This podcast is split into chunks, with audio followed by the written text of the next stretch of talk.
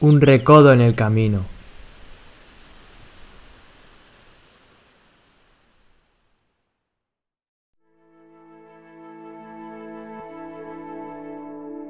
El 20 de enero de 1961, el 35 presidente de los Estados Unidos de América, John Fitzgerald Kennedy, dijo la famosa frase en su discurso de investidura.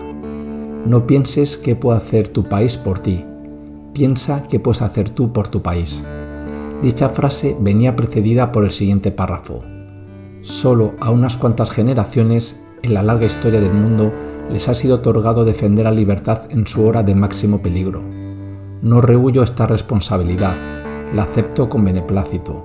No creo que ninguno de nosotros se cambiaría por ningún otro pueblo ni por ninguna otra generación. La energía, la fe, la devoción que pongamos en esta empresa iluminará a nuestro país y a todos los que la sirven, y el resplendor de esa llama podrá en verdad iluminar al mundo. Y es que el reto de defender la libertad no puede depender o dejarse solo en manos de los gobernantes, sino del convencimiento y compromiso de cada uno de los ciudadanos. Este discurso de John Kennedy me recuerda al que hizo Jesucristo en un momento de su vida pública cuando dijo, Vosotros sois la sal de la tierra, pero si la sal se vuelve sosa, ¿con qué la salarán? No sirve más que para tirarla fuera y que la pise la gente. Vosotros sois la luz del mundo. No se puede ocultar una ciudad puesta en lo alto de un monte. Jesús, como maestro, en sus predicaciones se presenta a sí mismo como la luz del mundo, el pan de vida, el camino, la verdad y la vida, la vid verdadera, la puerta, el buen pastor, la resurrección y la vida.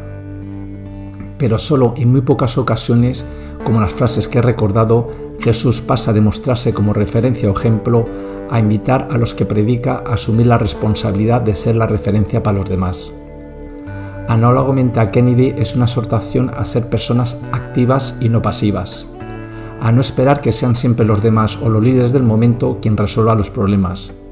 Incluso Jesús va más allá, indicando que si renunciamos a ser luz, es decir, a mostrar y defender los verdaderos valores y principios, entonces no sirve para nada todo lo que tengamos, pensemos o hayamos vivido.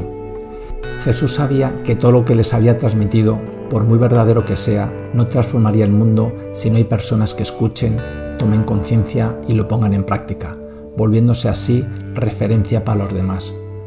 Como también comentaba uno de los padres fundadores de los Estados Unidos, de nada sirve que las leyes sean perfectas si los ciudadanos no están convencidos o no están dispuestos a luchar por ello. De nada sirve que haya leyes perfectas de igualdad si luego en nuestro corazón hay racismo, discriminación, odio o envidia. De nada sirve tener gente bien formada liderando las distintas áreas de política, derecho, tecnología, periodismo, religión, si luego toman decisiones con respecto a, lo que les conviene u otros intereses en lugar de defender la verdad y la justicia. Podemos ver el mundo y pensar que somos poca cosa, que no podemos hacer nada, sobre todo contra las leyes corruptas o poderes y estructuras que las sostienen. Pero Jesús también recordó en su parábola de los talentos que aunque tengas solo uno, estamos llamados a ponerlo en práctica. Y no hay ninguna excusa, pues nos jugamos mucho. Cada uno de nosotros somos únicos, somos como una vela, y si no encendemos la nuestra, la oscuridad seguirá avanzando.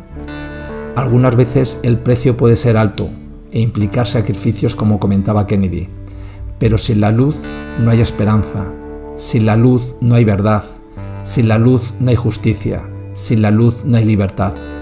Es esa luz de la que emanan los verdaderos derechos humanos y no de cualquier agenda inventada por los hombres. Las mismas palabras que pronunció Kennedy en otra parte de su discurso se podrían aplicar de nuevo hoy. El mundo es muy diferente ahora, porque el ser humano tiene en sus manos el poder para abolir toda forma de pobreza, pero también para terminar con toda forma de vida humana. Aún así, se siguen debatiendo en el mundo las mismas convicciones revolucionarias por las que pelearon nuestros antepasados. La creencia de que los derechos humanos no derivan de la generosidad del Estado, sino de la mano de Dios. No debemos olvidar que somos los herederos de esa primera revolución.